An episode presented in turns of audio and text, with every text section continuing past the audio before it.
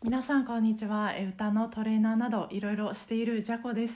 えっ、と年が明けてあのだいぶ経ったんですけど、まあ、ようやくなんか今年の抱負というか今年の目標があの見えてきたので、えーまあ、聞いていただきたいなと思っています。でもあのこのラジオで何度もお話ししてる内容とちょっとかぶるし、まあ、私ってその話したことすぐに忘れちゃうからもうよくこのラジオを聞いてくださってる方にはもうまた耳にタコトークかもしれませんが、えー最後まで、えーお付き合いいただけると嬉しいです。あの えっと2019年は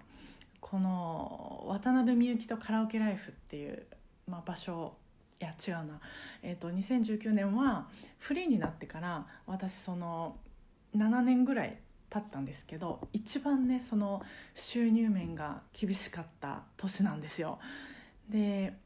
えー今から3年前、まあ、2016年までは、まあ、カラトレ屋という屋号で、えー運営していてであの結構たくさんの方に本当毎日毎日多くの方に来てもらってたんです。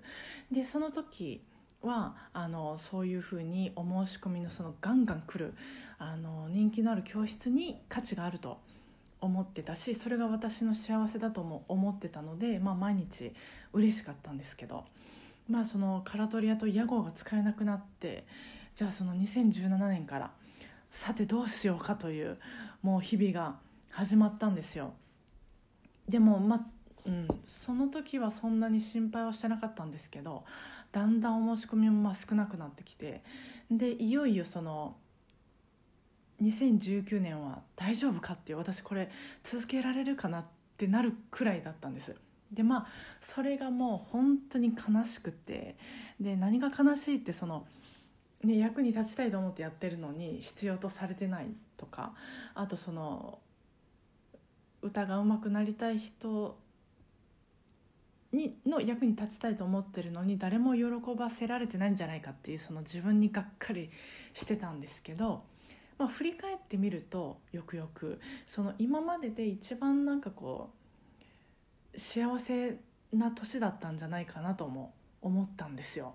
でなんでかっていうとその、まあ、毎月行ってる渡辺とカラオケに行く日という、まあ、カラオケ会にまあよく来てくださるあのわたから仲間さんと、まあ、そういうオフラインじゃなくてオンラインでもつながれる場所が自然にこう生まれたりあとその今まではその、まあ、歌の先生と生徒さんとして、えーまあ、軽い趣味の話とかはしますけど、まあ、基本的には音楽の話とかが多かったと思うんです、まあ、もちろんレッスンだしそうなんですけどなんかその渡辺美幸っていうそのものと、まあ、例えば仮名ですけど山田花子さんっていう個人と個人の人と人と人としてのなんか話をしてくださったり聞かせてくださったりあとその何よりもその私自身があここは私の居場所だってこう感じられるようになったりしてそのカラオケレッスンご利用者さんとかわたから仲間さんとちょっとこう心の奥がほんわかと温かくなる時間を過ごせることが多かったんです。でその居場所だってここを居場所だと感じて感じちゃダメだって私は思ってたのでやっぱプロのトレーナーとしてサービスする側としてその居場所になるってことはその渡辺美幸ただの渡辺美幸がそこにこうなんかご機嫌よくいるみたいなイメージだからそれはプロのトレーナーとしてはしちゃダメだろうと思ってたんですけど、まあ、自然にもうなんかなってたっていう、まあ、そういう感じやったんですよ。であそうかと。2019年がダメだった。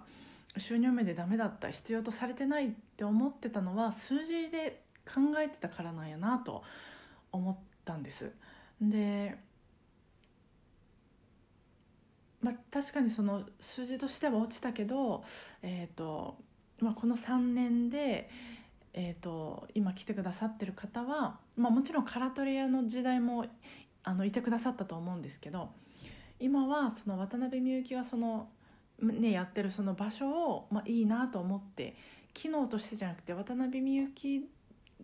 がやってるその場所がいいなと思ってくださったり、まあ、共感してくださってる方が、まあ、多くいてくださってるのかなと、まあ、もちろんあの全ての方じゃないと思うし、まあ、さっきもあのお伝えしたんですけどカラトリアの時代もいらっしゃったと思うんですけど、まあ、でも少なかったんじゃないかなと思うんですよ。でなんかこの3年で本当こうもう迷いに迷ってあのいろいろとにかくもうがむしゃらに動いてきたみたいな3年でしたけどようやくそのなんかこう行きたいところというかあと作りたいものとかあとまあトレーナーとして人としてありたい姿勢みたいなのが見えてきてで2019年の末にようやくこう土台作りまでできたんですよ。でそうなってみてようやくこうあのあ数じゃなくやっぱりその数字じゃなくて来てくださるお一人お一人との出会いが私にとっての幸せなんだとあの振り返ってみて、えー、しっかり分かったのであのそういうこう数字を見たり遠くを見るっていうことじゃなくてあの目の前に、まあ、もちろんあの前もおしゃべりさせてもらったようにこう数字も大事なんですけどね。やっぱり今来てくださってる方をよりあの気持ちよくあのおもてなしするためにはやっぱりそのお金がかかることもあるからそういう意味で力をつけたいって思うこともありますけどそこが目的じゃなくて目の前に、まあ、今あの来てくださってる方をしっかり見つめて、まあ、丁寧に丁寧にもう一歩一歩歩んでいきたいなと